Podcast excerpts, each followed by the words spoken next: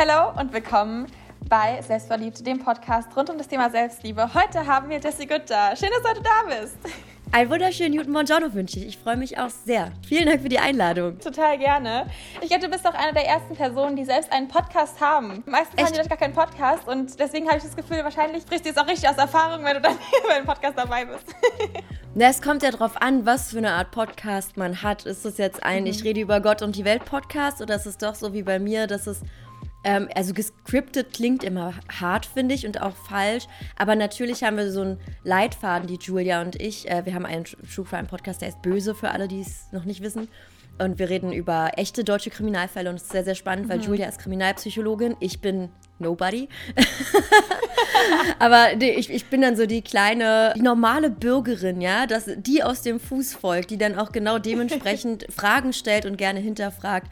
Und natürlich haben wir so ein so eine Art ähm, Skript, so einen roten Faden, um nicht zu weit abzuweichen vom eigentlichen Thema, weil ganz viele Dinge, die wir da besprechen, werfen unglaublich viele Fragen auf, auf ganz oft ethische mhm. Fragen.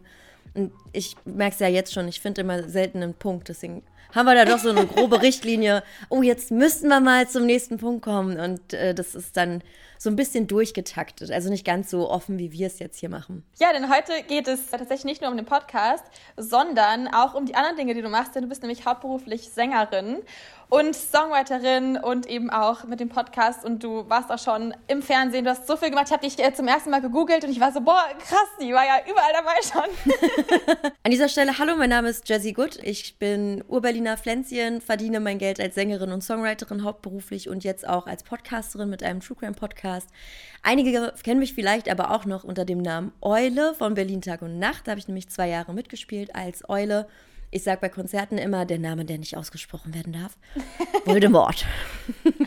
ja, weil ich halt nicht mehr so scharf drin. Natürlich, ich bin jetzt seit drei Jahren da raus. Ich möchte nicht immer nur noch darauf reduziert werden, auch wenn das eine ganz, ganz tolle Zeit war und für mich die Türen erst so richtig geöffnet hat möchte ich natürlich als der Mensch wahrgenommen werden, der ich bin und nicht als die Rolle, die ich gespielt habe. Eule und ich hatten auch rein zwischenmenschlich gar nicht viel gemeinsam. Also ich bin ganz, ganz anders als, als die Rolle, die ich gespielt habe, auch wenn wir beide Sängerin waren und auch wenn ich die Songs für Eule geschrieben habe und auch veröffentlicht habe. Und naja, lange Rede, gar keinen Sinn. Ähm, was mache ich sonst noch so? Ich bin krass aktiv im Tierschutz aktuell, äh, gerade was äh, ja, Schützlinge aus dem Ausland angeht. Ich äh, arbeite ganz eng zusammen mit einem Tierheim aus Weißrussland. Und da kommen gerade immer wieder Schützlinge rüber. Also wer einen Hund sucht, Adopt Down Shop. Und sonst mache ich viel für die Wildpflegekinder in Berlin. Das ist so mein Ding. Ach, Tiere, Musik, Verbrechen. Manchmal schauspielen. Wir können auch gerne unten in diese Show Notes einen Link reinsetzen für äh, das Tierheim und so weiter. Also wer gerne da spenden will oder vorbeischauen will, kann auch gerne da Infos zu finden. Kannst du mir nachher Super gerne. Senden. Super, super gerne. Wir suchen auch gerade je nach Hörerschaft in Berlin, Brandenburg immer Pflegestellen für die Hunde und auch für Katzen. Also wenn ihr nicht auf Dauer ein Tier haben möchtet, trotzdem super gerne melden, wenn ihr an einer ja, Pflegestelle, also als Aufgabe Pflegestelle interessiert seid. Da freuen wir uns auch sehr drüber. Ja, voll gerne. Ja, das wusste ich tatsächlich noch überhaupt gar nicht. Deswegen äh, richtig cool, packe ich auf jeden Fall in die Informationen rein. Aber tatsächlich kenne ich dich. Ich weiß gar nicht genau, woher du mich eigentlich kennst. Aber ich kenne dich von den Ferrum Sessions. Da wurde ich nämlich damals eingeladen. Mhm und dann habe ich die Folge gegoogelt und dann habe ich dein Cover gesehen und ich war so, oh, das hört sich so geil an. Und dann habe ich dich, glaube ich, später wieder auf TikTok entdeckt und dann war ich so, ich kenne die doch irgendwo her. Daher kenne ich dich tatsächlich. Ich kenne dich von TikTok und ich bin so, mhm. wenn ich äh, einen TikToker oder eine TikTokerin sehe, die ich wirklich richtig gut finde, auch vom Content her, gucke ich immer direkt auf dem Profil, ob die oder derjenige Instagram hat und folgt dann auch instant bei Instagram. Also ich bin dann auch immer sofort folgen, ah, um da up to date zu bleiben, weil bei TikTok ist es ja nicht entscheidend, wie viele Follower du hast. Ähm, mhm. Manchmal erreichst du die Leute mit deinen Videos und manchmal halt gar nicht, ne? Und bei Instagram ist es schon so, wenn du jemanden ganz frisch abonnierst und folgst, folgt mir an an dieser Stelle. Nein, wenn du jemanden ganz frisch abonnierst und folgst, dann äh, kriegst du da natürlich den Content vorgeschlagen. Und weil ich bei dir up to date bleiben wollte, ohne dass ich jedes Mal auf dein TikTok-Profil gehen muss, bin ich dir auch direkt auf Instagram gefolgt. Also ich kenne dich tatsächlich als erstes daher. Aber Krass. cool ist es über die Ferrum Sessions, dass du da auf mich aufmerksam geworden bist. Das, worüber ich heute mit dir am meisten sprechen wollte, ist nämlich auch ähm, dein Thema Musik und eben, dass du so deine Message da auch reinpackst. Denn was ich an deiner Musik so cool finde, ist eben, du hast Thema Feminismus drin, du hast Thema Selbstliebe drin, du hast auch einen LGBTQ-Song. Da wollte ich mal fragen, wie kam es eigentlich dazu, dass du eben da Messages eingebaut hast? Weil ich glaube, also ganz viele schreiben einfach nur so Liebeslieder und so weiter, was auch richtig mhm. schön ist oder so Hard Heartbroken Songs.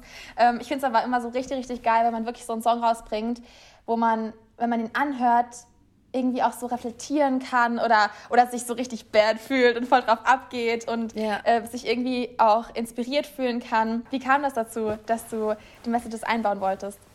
Also oftmals ist es die Brücke über das Gefühl, was man selbst auch hat. Ähm, mhm. Und je mehr man sich darüber den Kopf zerbricht, und ich bin auch Mensch, ich bin sehr auch reflektiert und ich kann sehr gut leiden, ich kann aber auch mich sehr gut freuen und ähm, gerade wenn ich sehr gut leide und versuche da rauszukommen, dann bin ich auch immer so, dass ich versuche daran zu denken, wie gut ich es doch eigentlich habe, ja, und wie gut es mir doch mhm. eigentlich geht. So, also es gibt, ich weiß, das ist mal so ein bisschen mit Vorsicht zu behandeln, man denkt immer schnell, what about ism, anderen geht es doch viel schlechter als dir. Aber an und für sich muss man sich das manchmal auch wirklich eingestehen, um nicht zu sehr mal in seinem Selbstmitleid zu versinken. Und ähm, zum Beispiel den LGBTQ-Song, auf den du anspielst, Farben, der ist tatsächlich von der ersten Strophe her aus meinem Gefühl entstanden. So, ich sitze allein in der Bahn, höre sie reden, denken, ich kann sie nicht verstehen, denn sie sehen, ich habe ja Kopfhörer auf, Musik an, Welt aus. Das ist die erste, so fängt der Song an. Und ich hatte halt die Erfahrung gemacht, gerade nach Berlin Tag und Nacht, ich sitze irgendwo in der Bahn und ich merke und spüre, wie die Leute sich über mich auslästern regelrecht. Also entweder mhm. weil sie mich aus dem Fernsehen kennen, weil ich bunte Haare habe und bis zum Hals tätowiert bin, oder weil ihnen meine Nase nicht passt, whatever. Und denk mir, Leute, seid ihr, seid ihr, sorry, seid ihr ein bisschen Banane, Alter? Ich krieg das alles mit, nur weil ich Kopfhörer drin habe, heißt das doch nicht, dass ich nichts mehr mitbekomme, so. Und dann ja. hat es direkt Klick gemacht und dann dachte ich so, das, was ich habe mir ausgesucht, wie ich aussehe. Wie viele Leute suchen sich das eigentlich nicht aus? Wenn, wenn wir jetzt mal mhm. auch nur an Menschen denken mit einer dunkleren Hautfarbe, ja, jemand, der nicht so schneeweiß ist wie ich Toastbrot. Und mhm. wie geht es eigentlich Menschen, die seit Jahren und Jahrzehnten dafür kämpfen, einfach nur lieben zu dürfen, wen sie lieben, so. Oder ja. auch, auch offen sagen zu dürfen, ja, mein Gott, ich bin als Mann geboren, aber ich ziehe mir trotzdem gerne Frauenkleider an. Was soll das mhm. so, ne?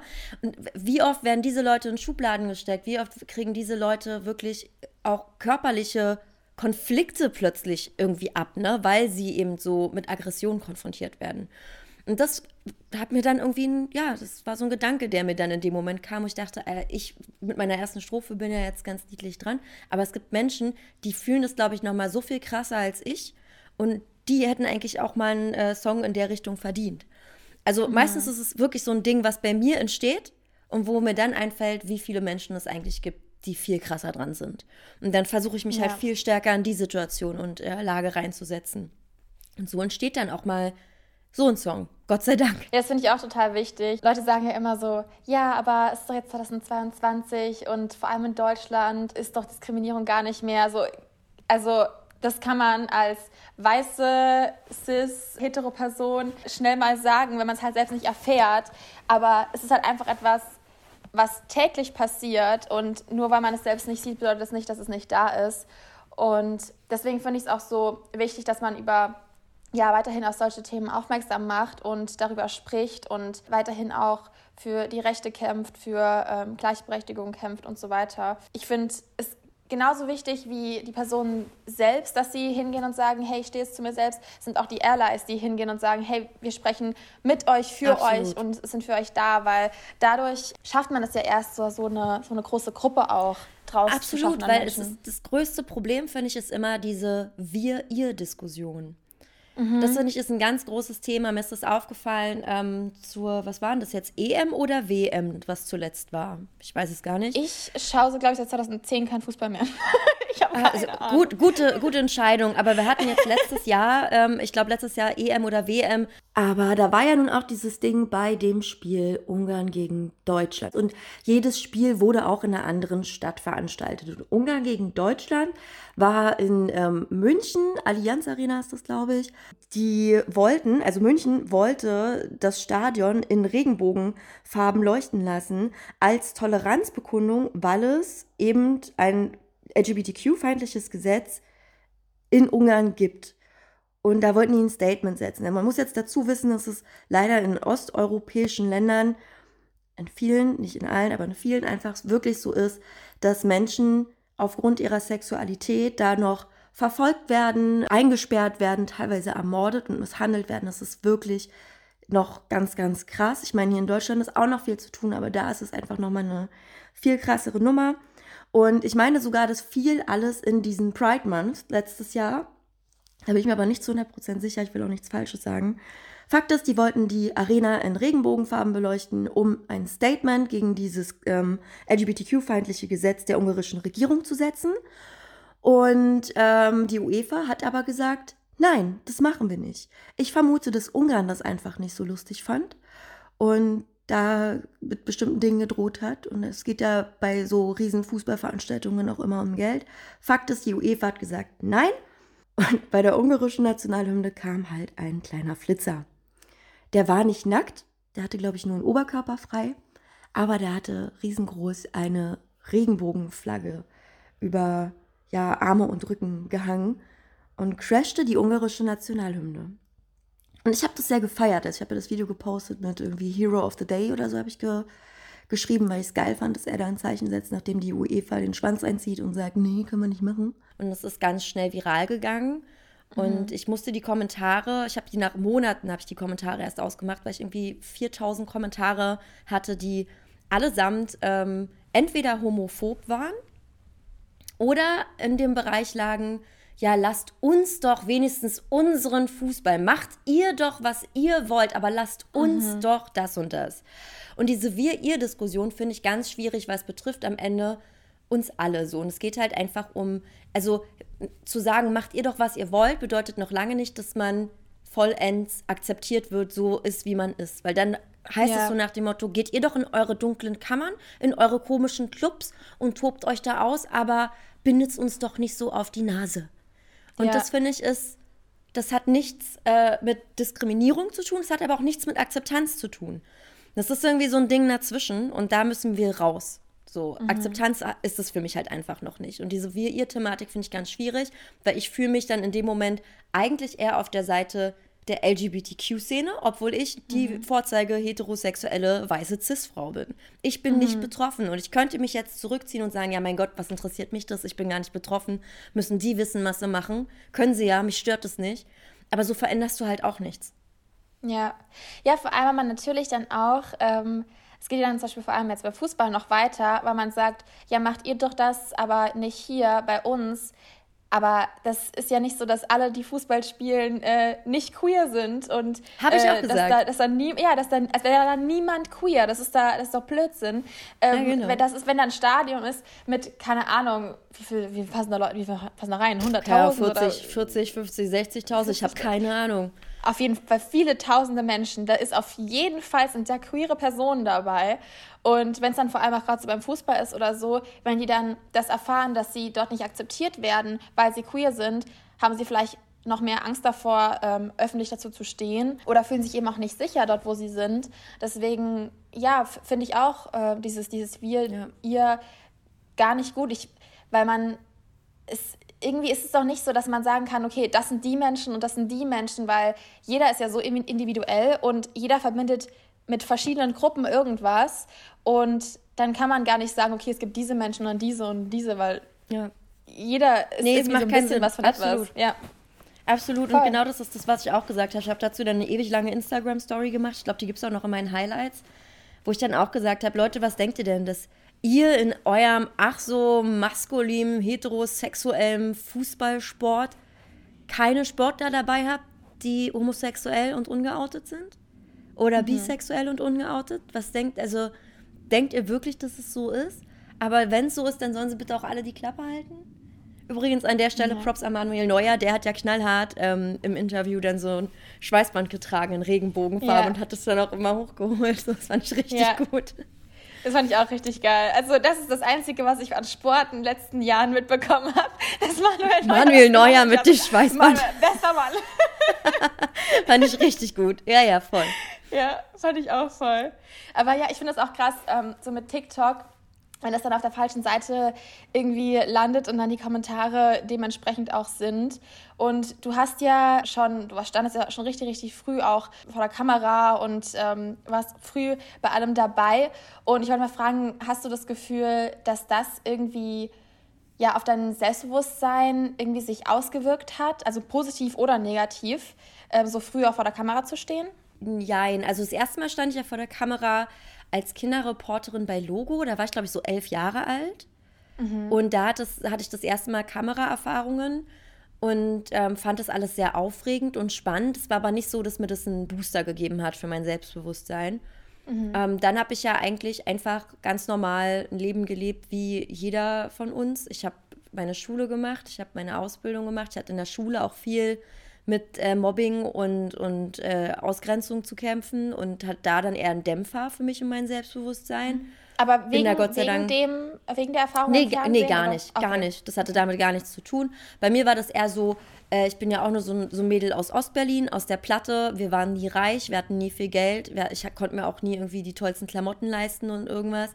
Ähm, ich habe ganz oft irgendwie auch alte Klamotten von meinen Brüdern bekommen und die angezogen und ich wurde einfach nur aufgrund dessen auch angegangen und ausgegrenzt. Krass. Und vielleicht war ich, ich bin mir ziemlich sicher, dass damals auch schon durchkam bei mir als Kind, dass ich irgendwie sehr, na, so, so ein leichtes, so ich sag mal Mittelpunkt fixiert dazu. Mhm. Ja, also ich hatte schon so ein Bedürfnis nach Aufmerksamkeit. Ich habe mir schon meine Bühne geholt irgendwie. Ich bin, war dann auch, ich wollte tanzen, ich wollte schauspielen, ich wollte singen, ich wollte alles auf einmal, was mit Kunst zu tun hat. Und ich glaube auch, dass ich ein anstrengendes Kind war. Aber das gibt natürlich trotzdem niemandem das Recht, irgendwie ähm, da sehr eklig zu werden, beleidigend oder sogar körperlich. Und das sind alles Dinge, die ich in der Schule erfahren musste. Und das hier hing damit zusammen, dass ich ja nicht die tollsten Klamotten hatte, sondern eher so, so ein bisschen runtergekommen aus da, wenn du es so nimmst, aber jetzt auch nicht krass mhm. verwahrlost, sondern einfach nicht, ich war kein cooles Kind, so. Mhm. Und dann war ich aber trotzdem irgendwie laut und aufmüpfig. Ich habe mir auch nicht alles von Lehrern sagen lassen, ich habe viel hinterfragt und so und habe dann wahrscheinlich auch Leute damit genervt und ja, so die Mischung aus den beiden Sachen, warum macht die Uncoole ihre Fresse so weit auf, das wird es wahrscheinlich gewesen sein hat mhm. dafür gesorgt, dass ich ganz hart mit Mobbing zu kämpfen hatte. Ich habe dann auch die Schule gewechselt, vorher wochenlang die Schule geschwänzt, also erstmal den Weg wegzulaufen gewählt.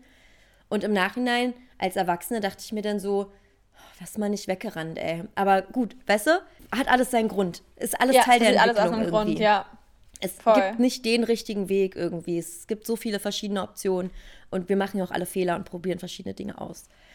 Ja, aber dann habe ich meine Ausbildung gemacht. Ich habe sogar zwei Ausbildungen gemacht und da war auch alles cool. Und dann nebenbei immer Musik gemacht und eher dieses ähm, Musik machen, meine Gefühle in Songs umwandeln zu können, auch was die Sprache anging und da zu spüren, dass das Menschen erreicht und anspricht, das hat mir eher Selbstbewusstsein gegeben und ein mhm. Verständnis dafür, dass ich was richtig mache und dass ich, dass ich mit mir so wie ich jetzt bin auch alles auf dem richtigen Weg ist und dass das cool ist. Also ich habe einfach mal das gemacht, was ich am meisten gefühlt habe und habe dafür witzigerweise auch das beste Feedback bekommen. Nicht immer für den Gesang, weil Stimme mag man oder mag man nicht, das ist alles Geschmackssache, mhm. ist alles cool. Aber für den Inhalt, für die Texte und für das, was ich ausstrahle auf der Bühne so. Und das mhm. war eigentlich das, was mir einen Schub gegeben hat. Wieder so einen kleinen Dämpfer gab es tatsächlich durch Berlin Tag und Nacht, kann ich so sagen, wie es ist, weil du da auf einmal einen, ein Ausmaß an Aufmerksamkeit bekommst und Menschen fangen an, sich für dich zu interessieren und fangen auch an, dich ungefragt zu kritisieren und dir ihre Meinungen mitzuteilen. Das war für mich ganz schön einschüchternd. Da war ich schon 27. Also ich bin mhm. relativ spät ja erst dann wieder ins Fernsehen gegangen. Und das hat, obwohl The Voice war noch dazwischen, das war auch cool. Aber Berlin Tag und Nacht hat ganz schön reingehauen, weil das auch nochmal eine ganz andere Zielgruppe war, die angesprochen wurde. Und da kann das auch ganz schön scheppern und wehtun, was Menschen so gerade im Internet von sich geben, weil sie denken, du liest es nicht. Oder selbst wenn du es liest, meine Fresse ja. musst du ja abkönnen, weil du stehst ja in der Öffentlichkeit. Und das war auch nochmal ganz schön hart. Und auch einer der Gründe, warum ich dann irgendwann gesagt habe, okay, zumindest auf dieser Plattform reicht es mir jetzt auch erstmal und ich ziehe mich wieder zurück und konzentriere mich auf das, was mir am besten tut, so, ne? was mir am meisten mhm. Spaß macht und wo ich ein gutes Gefühl habe bei dem, was ich mache. Ich fand es gerade so lustig, was du gesagt hast, dass du auch immer so ja, im Mittelpunkt stehen wolltest. Ähm, bei mir ist es so, ich, ich war nicht jetzt vielleicht immer auch so laut oder so, aber ich war schon, schon immer sehr extrovertiert, ne?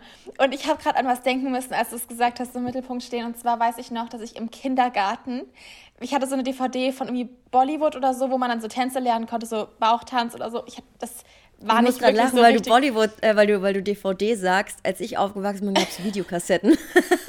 das hatte ich aber auch noch. Wir hatten auch noch ein paar Videokassetten. Aber okay. ähm, ja, wir hatten, glaube ich, dann beides. Wir haben, je nachdem, was, was wir dann irgendwie hatten. Ja. Ähm, aber irgendwann war das Ding auch kaputt. aber ähm, ja, auf jeden Fall hatten wir dieses, dieses, diese Bollywood-DVD.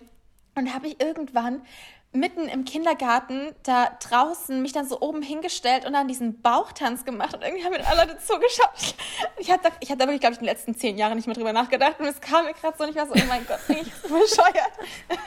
Aber weißt du, wann macht man das mal? Leute, wenn ihr das jetzt hört, ja. macht es einfach mal. Macht euch euren Lieblingstanzfilm oder Film an oder Musik an und ihr seid alleine zu Hause, rastet einfach mal aus und tanzt. Ich meine, wie unbeschwert ja. waren wir damals, wie wenig haben wir einfach nachgedacht und haben einfach das gemacht, worauf wir Bock haben. Ich mir überlege, was ich für Blödsinn gemacht habe. Irgendwie Mila Superstar zu Hause mit einem Luftballon in meinem Zimmer nachgespielt. So, Ballonball, flieg! Und draufgehauen mit der Hand und ans andere Ende vom Zimmer gerannt und wieder mit mir selbst gespielt. Klingt irgendwie traurig. Aber weißt du, einfach weil man oder Bibi Blocksberg imitiert. Mhm. Oder ich weiß noch, wie ich im, im Wohnzimmer stand und wirklich laut Hals Don't Let Me Get Me von Pink gesungen habe. Und ich habe das, hab das richtig schief und krumm rausgebrüllt. Und dann ist der Song zu Ende und ich drehe mich um zum Computer und plötzlich steht mein großer Bruder an der Tür so. Und applaudiert so Geil. in Slow-Mo. Und es war mir so peinlich. Aber egal. Scheiß drauf. Lebt einfach mal. Gönnt euch mal ein bisschen Freude. Gerade jetzt ja. nach dieser furchtbaren Corona-Zeit, wo wir alle so eingegangen sind, habe ich das Gefühl. Einfach mal durchdrehen. Ja, ich frage mich manchmal, wenn wir dieses ganze, ja, du musst so sein und du musst dich so verhalten, nicht hätten, wie wir dann irgendwie wären, weil ich ja, das wäre das wär teilweise echt lustig. Ich habe wirklich, ich hatte sowas ähnliches auch gehabt. Es kam der Hannah Montana Film raus und ich hatte dann alle Hannah Montana Songs, das ganze Album auf meinem iPod. Und ich bin dann im Garten rumgelaufen, habe die Kopfhörer drin gehabt und habe jeden Song mitgesungen. Und ich weiß nicht genau, warum das als Kind so war, aber man hat wirklich äh, ungefähr, keine Ahnung, wochenlang immer die gleiche Musik gehört. Also immer wieder die gleichen ja. Songs. Ja, und man hat dann irgendwie das, ja, wenn nicht abgewechselt, ne? Und irgendwann, ich singe das lauthals mit, mit Kopfhörern drin. Man hört also nur meine schräge Stimme. Ich bin so neun Jahre alt oder so. Und mein Papa irgendwann so, kannst du auch mal andere Musik hören? Es gibt bestimmt Fangirls von mir, wenn die das jetzt hören, die sagen, ja Mann, das sagt mir mein Papa auch immer. Ich hatte jetzt am Wochenende ein Konzert in Stade, großartig, total schönes Akustikkonzert, ganz kleine, gemütliche Runde, aber es war so schön, weil ich den Leuten wieder so nah sein konnte. Mhm. Und ein Mädchen war auch da, die Sarah, die auch ganz großer Fan von mir ist. Die kam einfach mit ihrem Papa und ihrem Bruder und das war jetzt, glaube ich, das vierte Konzert, was die sich reinziehen mussten von mir. Die sitzen dann auch da. Der Bruder ist ins Auto gegangen zum Pennen. Der Papa sitzt dann da hinten und denkt sich, ich habe das doch jetzt schon tausendmal gehört. Wie kannst du dich denn dafür so begeistern? Also die, ich möchte manchmal, danke an dieser Stelle an alle elterlichen Begleitpersonen oder Familienbegleitpersonen meiner äh, Fan-Zuckerpuppen. Danke, dass ihr mitfahrt, damit die da sein können. Und danke, dass ihr euch tausendmal meine Songs anhört und nicht durchdreht. Also wirklich. Ich weiß auch nicht, wie meine Eltern das ausgehalten haben, weil ich habe auch, auch so mit Filmen oder so, die man dann irgendwie 10.000 Mal geschaut hat und man hat sich immer wieder daran erfreut, obwohl man ja schon genau gewusst hat, wie es ausgeht. Ja.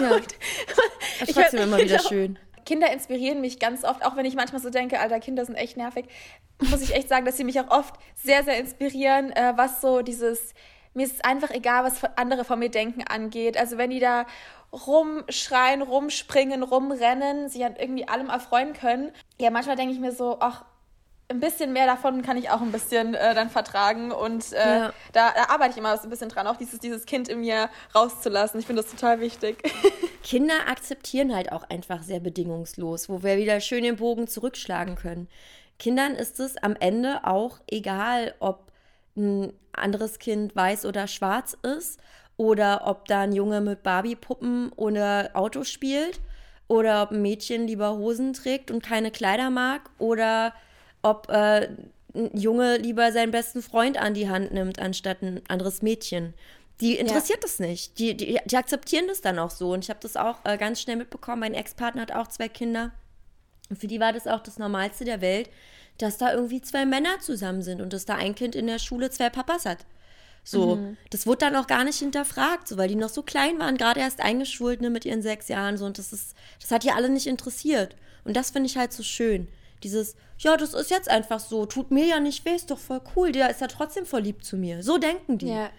Ja. Und letztendlich wäre es schön, wenn wir Erwachsenen das auch alle so könnten und machen würden. Ne? Das habe ich auch vor ein paar Wochen gelesen. So, du bist nicht rassistisch oder homophob oder transphob oder sexistisch geboren. So, das wird einem erzogen, weil das sind ja alles dann ja. Muster von außen und das sind nicht immer nur die Eltern, das kann ja auch ganz anderen Einfluss haben, ne? was du, was du siehst, vielleicht ähm, andere Erwachsene oder so und deswegen habe ich immer so, ja, diese Hoffnung in die nächsten Generationen, auch so, was ich jetzt auch so merke, ähm, durch TikTok und so weiter, wo ich schon das Gefühl habe, dass immer mehr Leute darauf aufmerksam werden und für, für immer mehr Leute es auch normaler wird, weil man auch offener darüber spricht. Ich glaube schon, dass es auch langsam immer mehr kommt, auch wenn, wenn es viele noch gar nicht sind und ich manchmal bei meinen TikTok-Kommentaren mir so denke, oh Gott, aber dann wiederum sich andere und in einer anderen Bubble wieder denke ich mir so, ah nee, doch, das, das wird gut.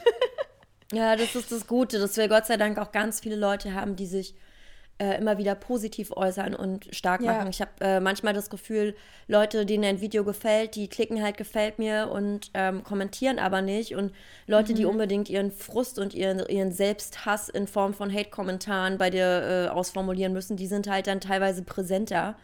Und es ist gar nicht so das, äh, der Spiegel unserer Gesellschaft. Die Menschen, denen was gefällt, die lassen in der Regel einfach nur ein Herz da oder einen Daumen nach oben und mhm. gucken sich dann das nächste an. Das sind deswegen, also kommentiert wird tendenziell gerne dann, wenn man rummeckern will oder wenn man haten will. Und da schwingt ja, es gerade, gerade auf TikTok habe ich das Gefühl, ganz stark um, dass eben Leute, und wenn es nur ein Herz ist, einfach nur ein Smiley in den Kommentaren lassen, ne? Also auch da ja. nochmal Shoutout an alle. Wir bekämpfen den Hate tatsächlich auch dann am besten, indem wir positive Kommentare da lassen. Also wenn euch ein Video richtig gut gefällt, dann lasst doch einfach mal ein Herz da oder so. Und das gefällt mir richtig gut, Satz und ja. ähm, teilt somit auch wirklich mit, dass es euch gibt und dass ihr das feiert, was da gemacht wird. Das setzt nämlich auch Kommentare, die negativ sind, viel weiter nach unten, damit die nicht ja. mehr so Präsenz kriegen. Finde ich total schön und wichtig. Ich glaube auch, dass da, dass wir da auf jeden Fall was verändern können, wenn wir einfach mehr Liebe auch teilen und einfach liebe Worte einfach mit anderen auch teilen. Also auch immer, wenn ja. mir irgendwas Positives bei jemandem auffällt und ich das Positive denke, dann sage ich das der Person. So, ich, ich denke dann drüber nach. Ich, also ich habe jetzt ähm, mich vor kurzem mit jemandem getroffen, einen Freund von mir, und da ist mir was aufgefallen, was er irgendwie tut und wie er mit einem umgeht, was ich selten bei Menschen sehe und was ich total schön finde. Und habe ich ihm das äh, eben als Voicemail so geschrieben, habe so gesagt, hey, ich habe darüber nachgedacht, ich finde das so schön. Und ich glaube, dass wir so oft positive Sachen denken, aber sie dann irgendwie vielleicht überhaupt gar nicht aussprechen. Vielleicht, weil wir denken, ach, es ist irgendwie vielleicht jetzt auch unnötig, das zu sagen oder so. Aber es bringt halt einfach wirklich was, wenn man einfach ein bisschen mehr Positivität auch jemand anderem in, in seinen Tag bringt. Gerade Menschen, die uns nahestehen, finde ich, sollte man mehr Liebe gegenüber mitteilen. Also auch ruhig mal Komplimente machen, egal um was es gerade geht. Und wenn es wie bei dir ist, mir fällt da was ganz Bestimmtes auf, bei dir, was mhm. ich ganz selten bei anderen Menschen sehe, das möchte ich jetzt mal mitteilen, finde ich großartig in jedem Fall, weil wie viele Menschen bei, von uns jetzt so in unserem engsten Umfeld sind denn auch teilweise manchmal ganz doll unsicher, ne? Ja. Alle, mit Sicherheit. Und ich glaube, dass wir uns gegenseitig echt nochmal auf ein neues Level heben können, indem wir uns ab und an mal bestimmte Dinge im positiven Sinne sagen. Genauso wie wir uns ja auch mal kritische Dinge sagen, ja, und uns den Spiegel vorhalten, damit der andere eben mhm. nicht weiter in seiner Traumblase bleibt, sondern da auch nochmal ein bisschen aufwacht und reflektiert. Das ist ja auch total wichtig, aber genauso wichtig ist es eben auch gute Dinge zu sagen. Aber ich finde, das kann man auch mit fremden Menschen machen. Also ein sehr guter mhm. Freund von mir, der Nico, äh, ist zum Beispiel so, und ich habe mir das durch ihn jetzt auch erst angewöhnt, wenn ich mich mit dem treffe und wir gehen Kaffee trinken und da rennt eine wildfremde Person an dem vorbei und der hat irgendwie, weiß ich nicht, eine geile Frise oder Frisur für alle, die nicht wissen, was Frise ist, oder eine richtig nice Jacke an, dann quatscht er den an und sagt, Alter, deine Jacke ist ja super nice, sieht richtig gut aus, steht dir. Cooler Style, whatever, und gibt einfach einer wildfremden Person mal kurz auf der Straße im Vorbeigehen Kompliment. Mhm. Das machen wir, das ist auch sehr deutsch, das ist untypisch für uns Deutsche. In Amerika ist das fast schon Standard, ja, wenn du rumläufst ja. und guckt dich einer an, so, wow, nice glasses, nice hair, I love your style, ooh, the tattoos, nice girl. So ist das normal und die wollen dich nicht anbaggern, die wollen auch nicht mit dir ins Gespräch kommen, die geben ja. dir einfach ein nettes Feedback mit. Und halten Voll. aber die Klappe, wenn sie es nicht so geil finden. Weißt du, das finde ich auch wieder gut. Und ich finde, das mhm. könnten wir Deutschen ruhig mal so ein bisschen übernehmen. Macht den Leuten noch Komplimente, wenn ihr jemanden seht, den ihr gut aussehen findet. Sagt es dem doch. Der, was soll passieren? Das Schlimmste, was passieren kann, ist ein irritierter Blick, weil sie es einfach nicht gewöhnt sind. Ist so, ne? Aber ansonsten ja. habt ihr doch in dem Moment einem Menschen ein viel besseres Gefühl für diesen Tag, für diesen Moment verpasst. Das ist doch geil. Ja. Ja, das habe ich mir auch schon vor ein paar Jahren angewöhnt. Und äh, wenn ich dann mit so, wenn ich mit Menschen unterwegs bin, die so ein bisschen schüchterner sind, äh, die sind immer so, oh Gott, was macht die da? wenn ich plötzlich zu irgendjemandem gehe und dann so sage, boah, ich finde das, das ist so gerade anders, das sieht so geil aus. Oder äh, was ich auch ganz oft mache, ist zum Beispiel an der Kasse haben doch Kassiererinnen ganz oft irgendwie die Nägel so voll schön. Und ich immer so, oh, das sind voll mhm. schöne Nägel. Weil ich mir so denke, die bekommen wahrscheinlich, es haben wahrscheinlich so viel nervige KundInnen auch am Tag, die irgendwie schlecht gelaunt sind. Und vielleicht ist das so dieser eine Grund, warum sie irgendwie heute lächeln und so. Und das ist doch irgendwie was Schönes. Ähm, ja. Und ja, ich glaube, also das Einzige, was, was dann äh, doof zurückkommt, also was heißt doof, eigentlich ist es ja gar nicht so doof, aber einfach so einen irritierten Blick oder so, hä, weil sie es einfach gar nicht verstehen, weil es halt eben nicht normal ist. Ähm, aber ich habe noch nie irgendwie dann einen doofen Kommentar zurückbekommen oder so, sondern eigentlich alle freuen sich am Ende nur. Ja. Und, Geht mir auch ähm, so. Ja, das ist richtig schön. Manchmal kommt so eine kritische Nachfrage. Was? Wie bitte? Ist es, meinst du mich wirklich? Also ernst gemeint jetzt? Oder? Ja, ist ernst gemeint. Und dann, okay, danke schön. Und dann gehen die weiter oder sagen vielleicht sogar noch was Nettes zu dir zurück oder so, ne? Mhm. Also ich finde es sehr faszinierend zu sehen, wie, wie Menschen darauf auch reagieren. Und man merkt dann einfach auch so, cool, die haben ab jetzt, zumindest ab diesem Zeitpunkt jetzt erstmal einen besseren Tag. Weil vielleicht hatten ja. sie bis dahin richtig schlechte Laune und dann kommt so was Nettes und in dem Moment hast du kurz was bei diesem Menschen verändert und ihm geht es ein Stück besser. Das ist doch voll cool. Voll, das stimmt auf jeden Fall. Aber jetzt hast du ja eben schon. du hast ja eben schon die Hate-Kommentare äh, angesprochen. Wenn du jetzt so Hate bekommst, äh, wie gehst du dann damit um? Weil du hast auch gesagt, du hast ja jetzt auf TikTok, aber auch im echten Leben, wenn jetzt irgendwie Leute dich erkennen oder so, äh, irgendwie schon erlebt antwortest du dann oder ignorierst du es einfach oder wie, wie gehst du damit um? Mm, das ist sehr unterschiedlich. Ich bin ein sehr äh, temperamentvolles und impulsives Menschenkind. Und es gibt Tage, da gehe ich da überhaupt nicht drauf ein, da ignoriere ich das, weil ich den Menschen auch keine Aufmerksamkeit und keine Bühne schenken möchte.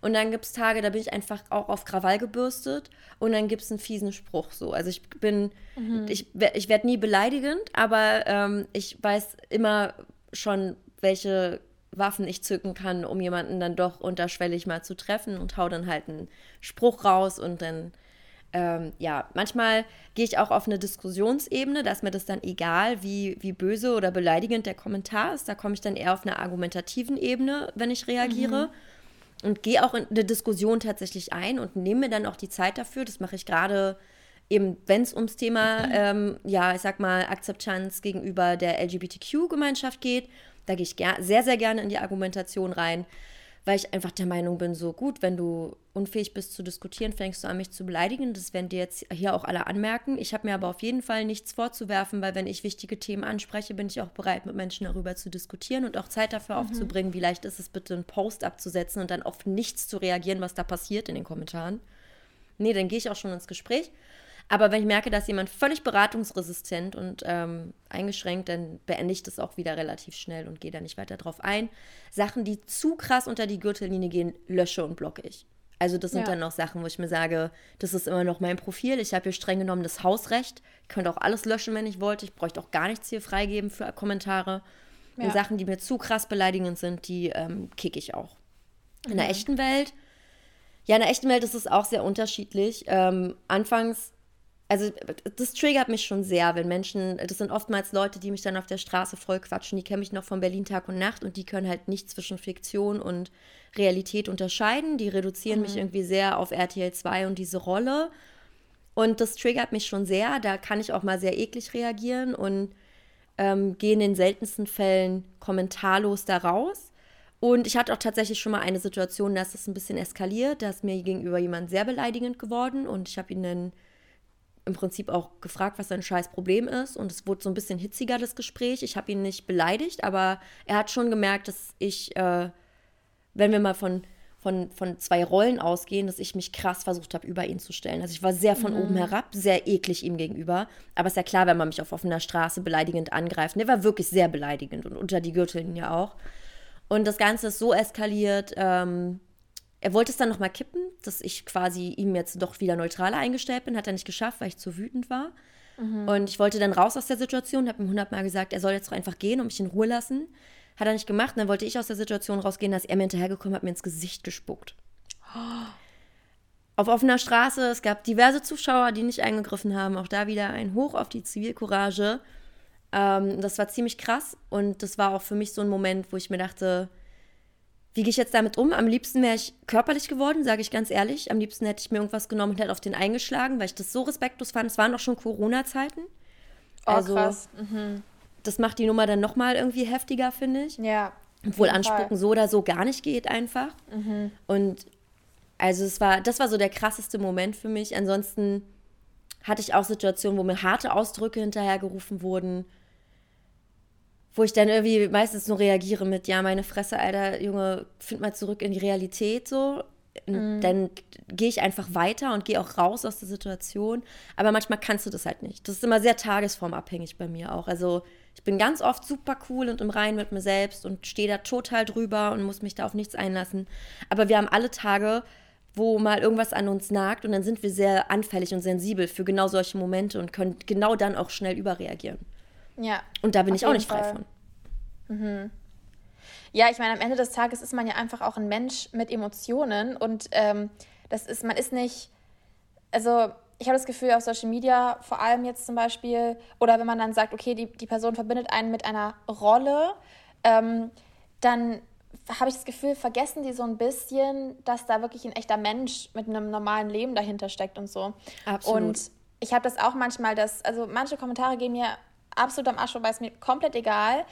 Und manche Sachen treffen mich dann genau in, in, so, einen, in so einem verwundbaren Moment oder so. Und genau. dann nimmt mich das dann schon wieder mehr mit. Und ich glaube, das kommt immer auch so ein bisschen einfach auch auf den Tag an. Ähm, und ja, aber ich habe auch schon ganz, ganz komische Sachen bekommen. Ich hab, vor allem irgendwie als Frau habe ich das Gefühl, dass man extrem viel Hate irgendwie von Männern abbekommt, wenn man zum Beispiel nicht genau in das Bild reinpasst, das von dem Mann gewünscht wurde. Ja. Ich habe zum Beispiel in letzter Zeit, woran ich momentan sehr arbeite, ist das Thema zum Beispiel Körperbehaarung bei Frauen ähm, oder irgendwie kein BH tragen und so weiter wo ich ganz, ganz viel Hate bekommen habe. Leute, Einfach, an dieser ich Stelle, ich trage seit zwei Jahren kein BH mehr. Es ist so schön. Oh mein Gott.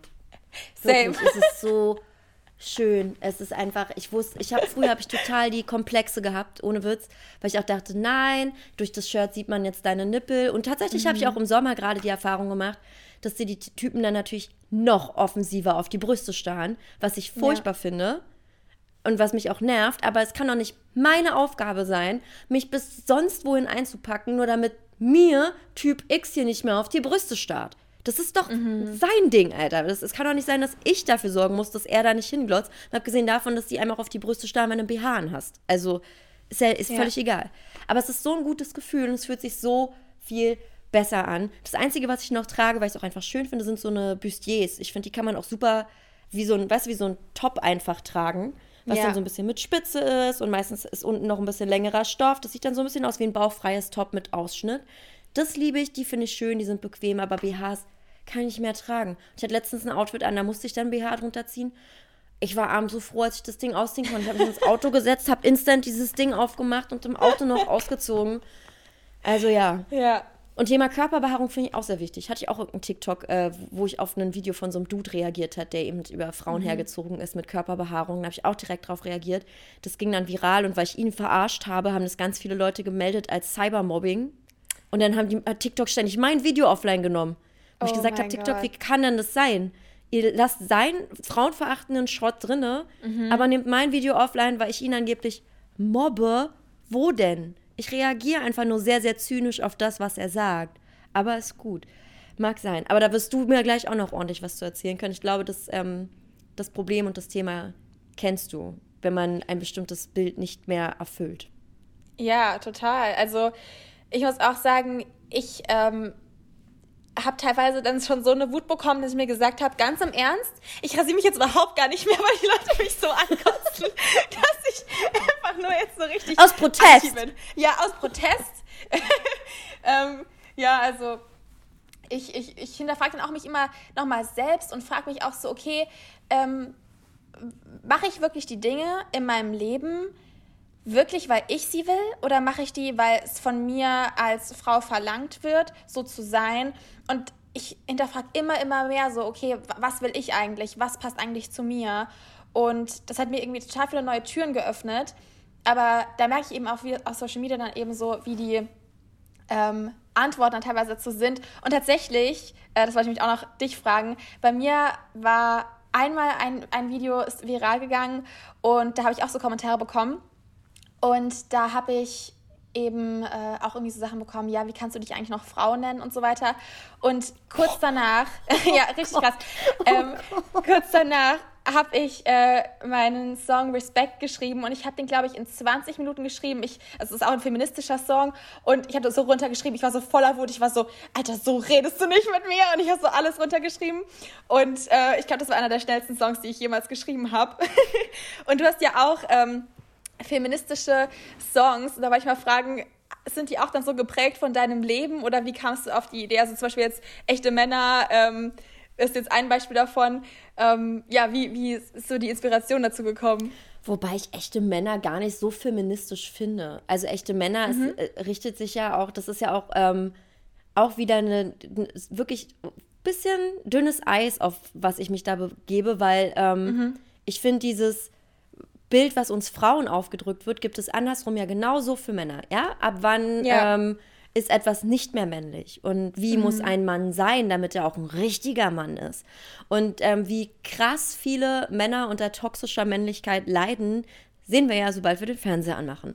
Also ja. ist ja einfach, wir kriegen es ja immer wieder vor, vor Augen geführt, dass es ähm, auch nicht cool ist, was Männern immer aufgedrückt wird. Ja, die müssen so groß sein und muskulös und man muss eine Frau beschützen.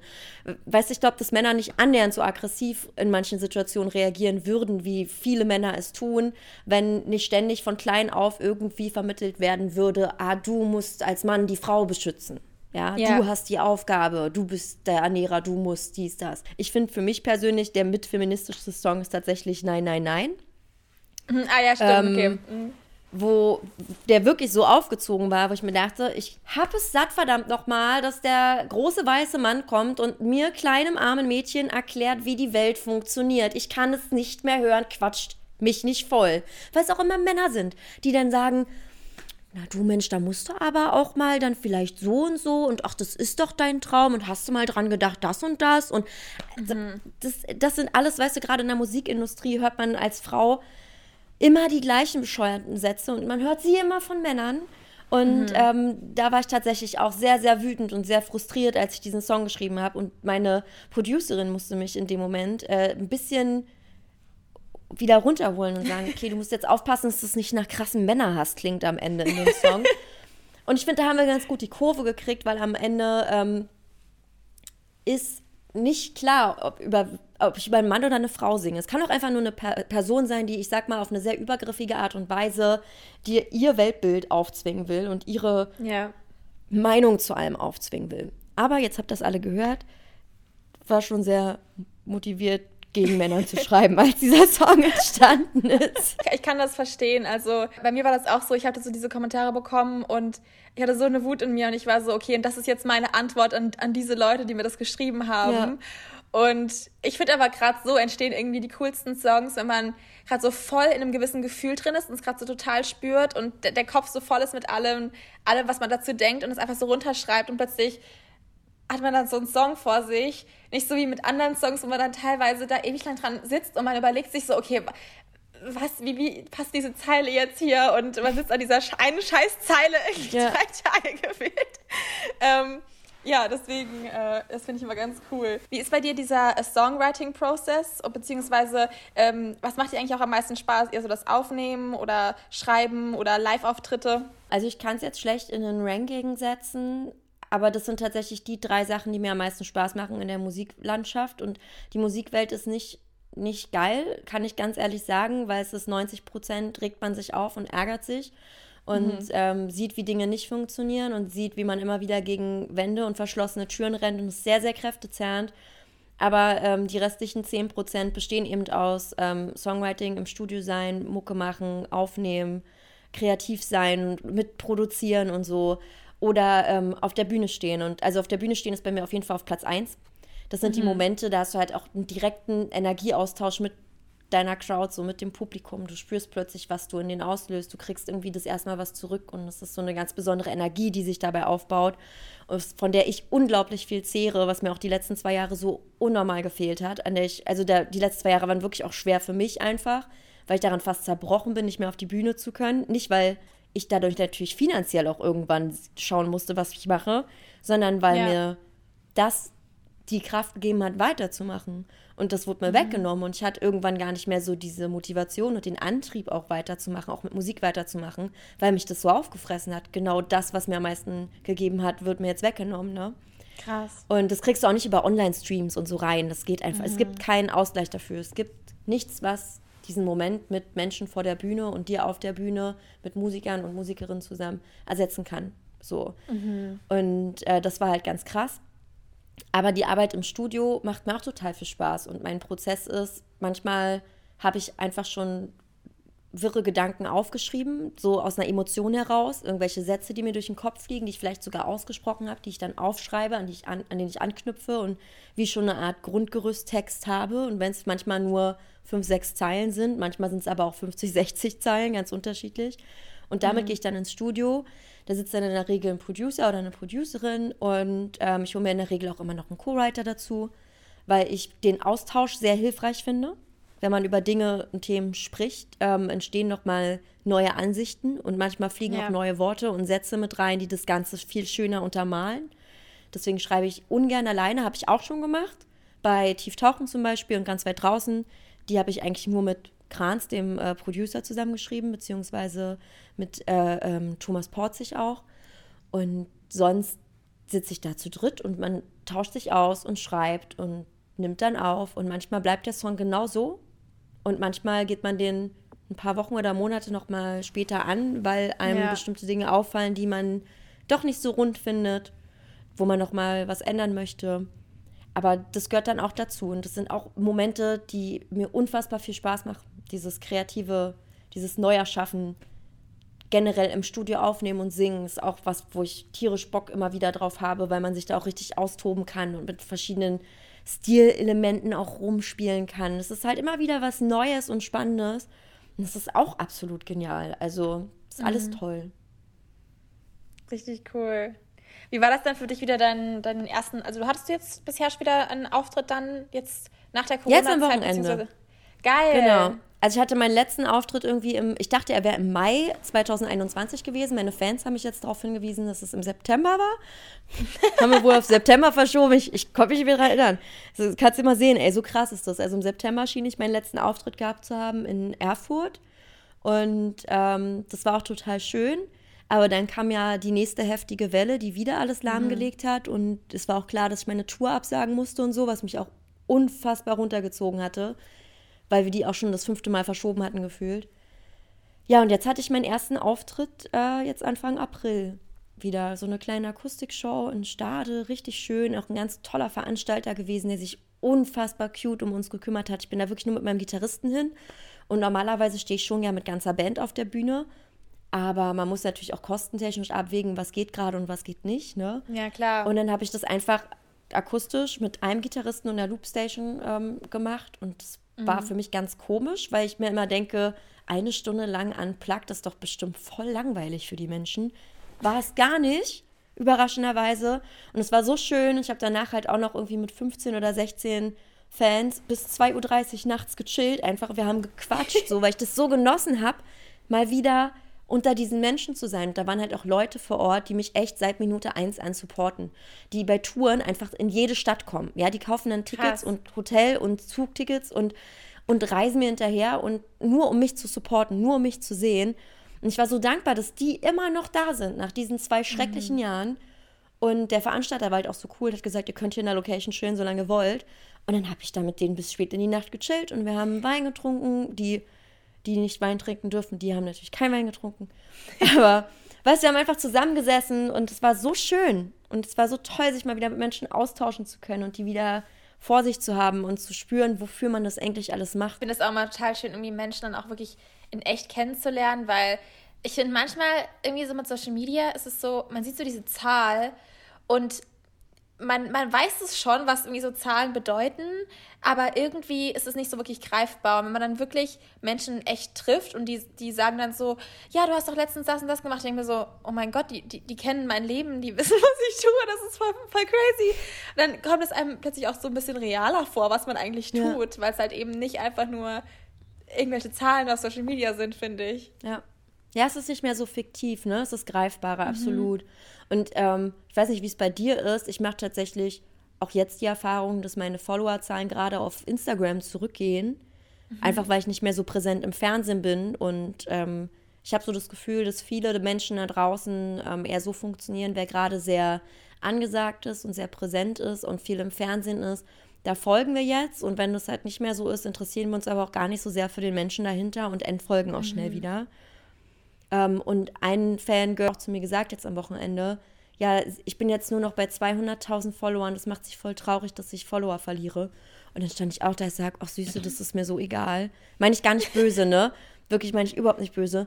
Aber ich denke mir, selbst wenn ich jetzt nur 100 Follower habe, wenn das die 100 sind, die am Ende auch wirklich eine CD kaufen und zu meinen Konzerten kommen, weil, weil sie ja. sich wirklich ehrlich und aufrichtig durch mich und der Mensch, den ich bin und der ich auch sein will, ähm, angesprochen und abgeholt fühlen, dann ist das für mich vollkommen in Ordnung. Für mich existiert ein Leben außerhalb von Social Media. Und ich finde, Social Media ist irgendwie, das gehört dazu, das muss sein. Es ist aber auch nicht meine Lieblingsaufgabe, das sage ich auch immer ganz ehrlich. Weil das für mich halt so aufgesetzt und so gefaked ist von dem, was man eben präsentiert bekommt, dass es ganz, ganz schwer ist, auch dagegen zu steuern.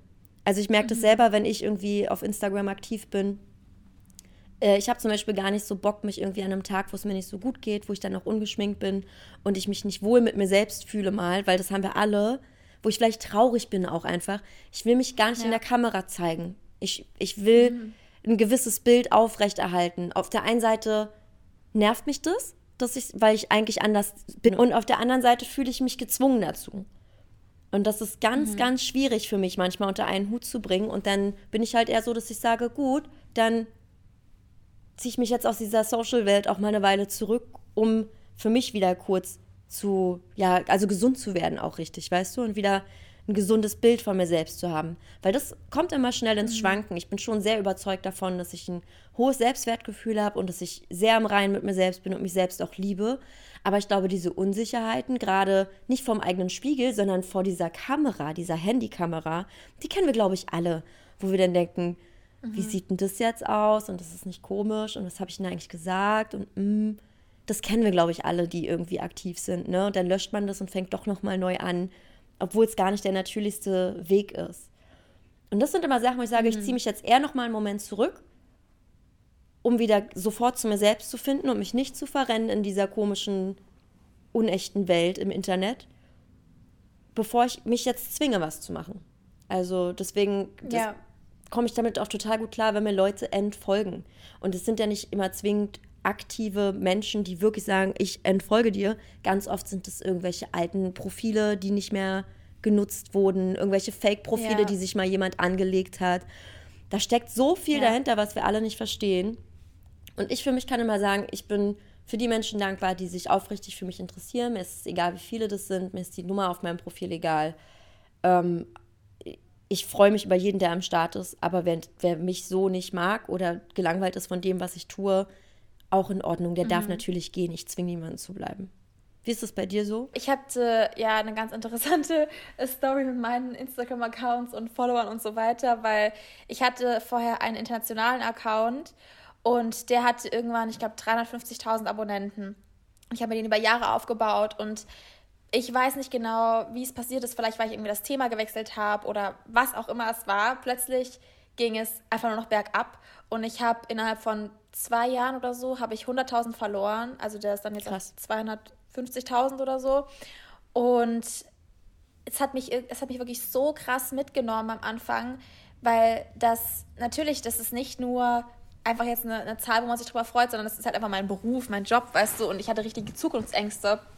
Und dann habe ich aber daraus eben selbstverliebt gegründet und habe äh, meinen Podcast gestartet, meinen TikTok-Account und so weiter und habe halt dann alles auf Deutsch angefangen.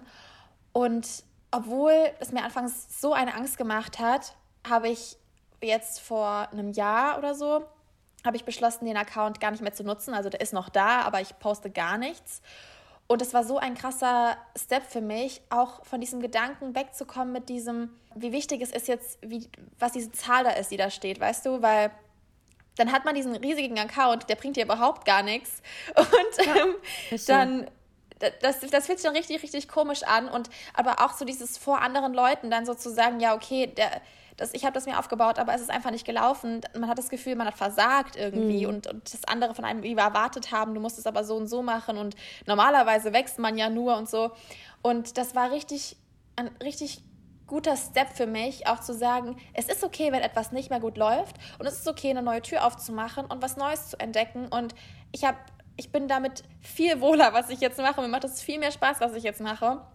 Und das war der beste Step eben, das damals aufzuhören.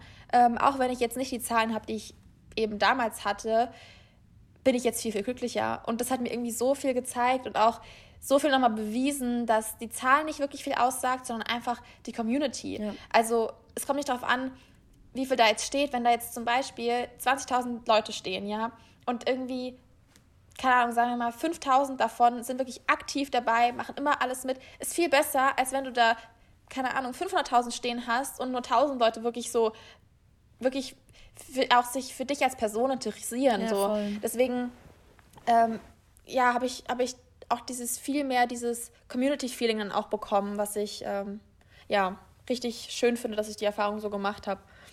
Das ist gut, das ist eine gute Erfahrung. Ja. Da gehe ich auch in allen Punkten komplett mit dir mit. Das ist ja das Skurrile an Social Media. Du baust dir eine riesen Reichweite auf, aber im Prinzip erpresst sich dieses ganze Ding irgendwie und sagt, wir wollen mhm. jetzt, dass du äh, jeden Tag mehrfach postest oder am besten auch noch mhm. bezahlte Werbungen schaltest. Ansonsten ist es ja schön, dass du 200.000 Follower hast, aber wir sorgen dafür, dass es nur noch 10.000 Follower sehen. Ja, ich finde es auch ähm, krass als kreative Person eigentlich auch, dass von uns verlangt wird, jeden Tag Neues, Kreatives rauszubringen, ja. weil das eigentlich komplett unnatürlich ist. Also das Kreative entsteht ja meistens darin, dass man sich erstmal auch eine Ruhe gönnt. Genau. Und in dieser Ruhe entdeckt man dann vielleicht etwas oder ist von irgendwas inspiriert oder so. Und dieser Zwang, jeden Tag immer wieder auf neue Texte, neue Bildideen, neue Videoideen, was auch immer es ist, zu kommen, das ist eigentlich ja, für, für kreative Menschen sehr unnatürlich. Also wenn man das jetzt mal vergleicht mit irgendwelchen Künstlern, die vielleicht ein Jahr oder mehrere Jahre an so einem Bild malen. Ähm, so, stell dir mal vor, die hätten jeden Tag ein Bild malen müssen. Das ist halt schon richtig, richtig krass. Und ja, oder so eine Skulptur da, aus ähm, Stein zusammenzimmern ja. oder so. Das ist, geht ja auch nicht. Voll. Also. Ja, das habe ich auch mit Musik, äh, habe ich irgendwie teilweise schon Leute kennengelernt, die gesagt haben, ja, du musst jeden Monat eine Single posten, damit du irgendwie aktiv bleibst, damit die Leute an dir dranbleiben. Und ich habe so gedacht, oh Gott, wie soll ich dann jeden Monat einen Song rausbringen. Das wäre ja dann überhaupt gar nicht mehr die Qualität, die ich mir eigentlich wünschen würde, weil ich gar nicht auf, auf so viele neue Texte auch kommen würde, äh, immer in so kurzer Zeit. Manchmal habe ich dann so einen Moment, wo ich da voll viel schreibe und dann immer wieder gar nicht. Da muss man sich, glaube ich, auch ein bisschen von lösen. Ja, das ist so ein bisschen dieser Druck, der dir gemacht wird. Ähm, befüttere den Algorithmus. Also ich kann dir aus Erfahrung sagen, es ist musikalisch betrachtet natürlich nicht verkehrt, alle vier bis sechs Wochen mal einen Song rauszuhauen um äh, die Leute immer wieder äh, bei der Stange zu halten und die zu begeistern, dran zu bleiben. Das macht man aber eigentlich auch nur dann, wenn gerade irgendwas Großes geplant ist. Zum Beispiel, da kommt ein Album mhm. oder ähm, es steht ja. irgendwie eine krasse Tour an oder du versuchst eine Künstlerin oder einen Künstler aufzubauen und dann feuerst du halt Singles raus, weil dann kommt ein riesengroßes Feature mit irgendeinem sehr bekannten Act und so. Dann macht man sich natürlich einen Plan, aber das sind ja auch Dinge, die du vorarbeitest. Also ich könnte jetzt so mhm. aus dem aus dem Jetzt gerade, wo ich auch gar nicht so aktiv im Songwriting bin, weil einfach nichts geplant ist, äh, könnte ich jetzt nicht mal eben alle vier, sechs Wochen einen Song raushauen. Das ginge gar nicht.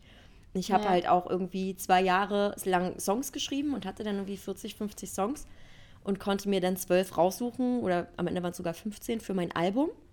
Und dann war halt klar, mhm. okay, mhm. ich äh, möchte den gerne als Single vorab releasen. Ich bin immer großer Freund von Erzähl auch eine kleine Geschichte dahinter. Also hatte das auch alles einen Sinn, warum welcher Song wann kam. Und das war dann auch alles mit dem Label so abgesprochen und da gab es einen knallharten Release-Plan, für den zwei Jahre vorgearbeitet ja. wurde. Und das kannst du halt nicht dauerhaft halten. Natürlich kannst du, während du deine 50 Songs ja jetzt eh schon hast und da die 15 rausgesucht hast und weißt, welcher wann rauskommt, natürlich kannst du parallel weiter schreiben. Aber oftmals ist es auch so, du musst abwarten, wie läuft das Ganze? Finanziert sich das Ganze auch gut genug, damit du weitermachen kannst?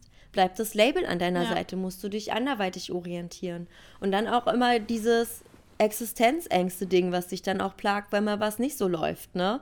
Was dich auch hemmt ja. und manchmal auch kreativ einschränkt. Und das sind alles Momente, die man manchmal auch aushalten muss und wo man auch akzeptieren muss, dass man mal gerade nicht kreativ werden kann.